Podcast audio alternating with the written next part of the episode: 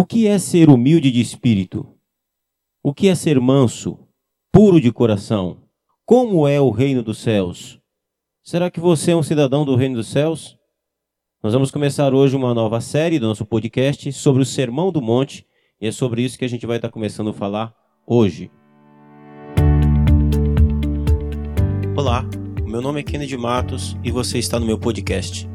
Toda semana uma nova mensagem para você, a exposição e explicação do texto bíblico.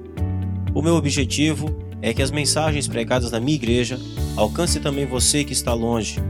O desejo do meu coração é que de alguma forma, pela graça de Deus, você seja edificado por essa mensagem e que Deus cumpra o propósito dele na sua vida. Você também pode compartilhar essa mensagem com seus amigos, com seus contatos, nas suas redes sociais. Vamos à mensagem e Deus te abençoe. Bom dia, pessoal. É um prazer mais uma vez estar com vocês nessa segunda-feira e eu quero começar uma nova série sobre o sermão mais famoso de todos os tempos, o sermão pregado por Jesus, está em Mateus capítulo 5, 6 e 7, o Sermão do Monte. O texto é, começa assim: Mateus 5, de 1 a 3. Vendo Jesus a multidão, subiu a um monte e, assentando-se, aproximaram-se dele os seus discípulos, e abrindo a boca os ensinava, dizendo: Bem-aventurados pobres de espírito, porque deles é o reino dos céus. O texto que a gente leu, que eu acabei de ler, faz parte do início do Sermão do Monte pregado por Jesus no início do seu ministério. Esse sermão foi pregado há cerca de dois mil anos atrás e os seus primeiros ouvintes o ouviram da boca do próprio Jesus.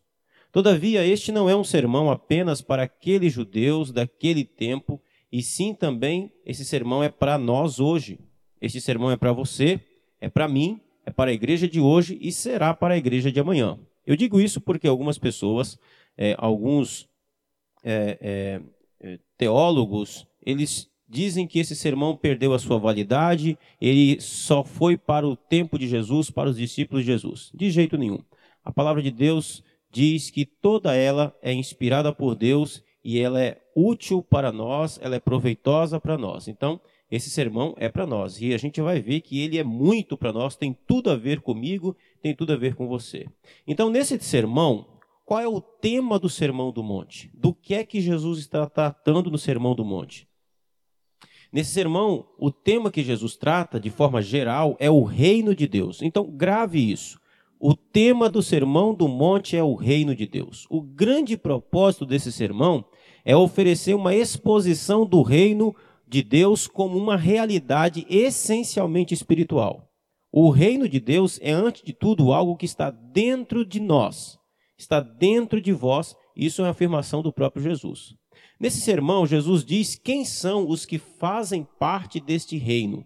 Como é que vivem as pessoas que fazem parte do reino de Deus e como entrar no reino de Deus.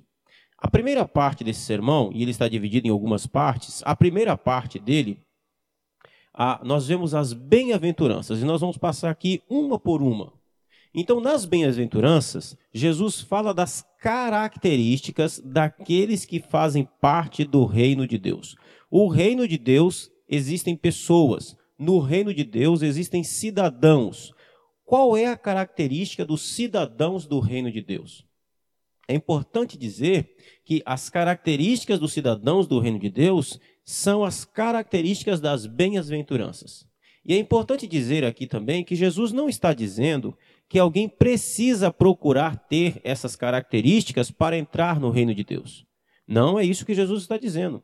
Ele está dizendo que aqueles que já fazem parte do reino de Deus, eles inevitavelmente têm essas características. Então, não, você não tem que procurar ter essas características para ser um cidadão do reino de Deus. Não. Todo aquele que nasceu de novo e, e, e foi salvo pela graça de Jesus, e ele se torna um cidadão deste reino, um cidadão do reino de Deus, e ele terá essas características. É isso que Jesus vai nos ensinar. Então, esse sermão fala da, nas bem-aventuranças, fala das características dos cidadãos do reino de Deus. E esse sermão fala também da vida que esses cidadãos vivem nesse reino de Deus. Agora, falando mais propriamente das bem-aventuranças, elas são as virtudes de todo verdadeiro salvo. Jesus não está falando esse sermão e descrevendo certos cristãos especiais. Não.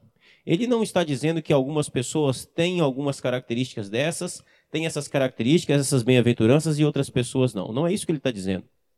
Ele estava descrevendo aqueles que fazem parte do reino de Deus com as bem-aventuranças. E também ele não estava dizendo que o crente desenvolve uma bem-aventurança e a outra não.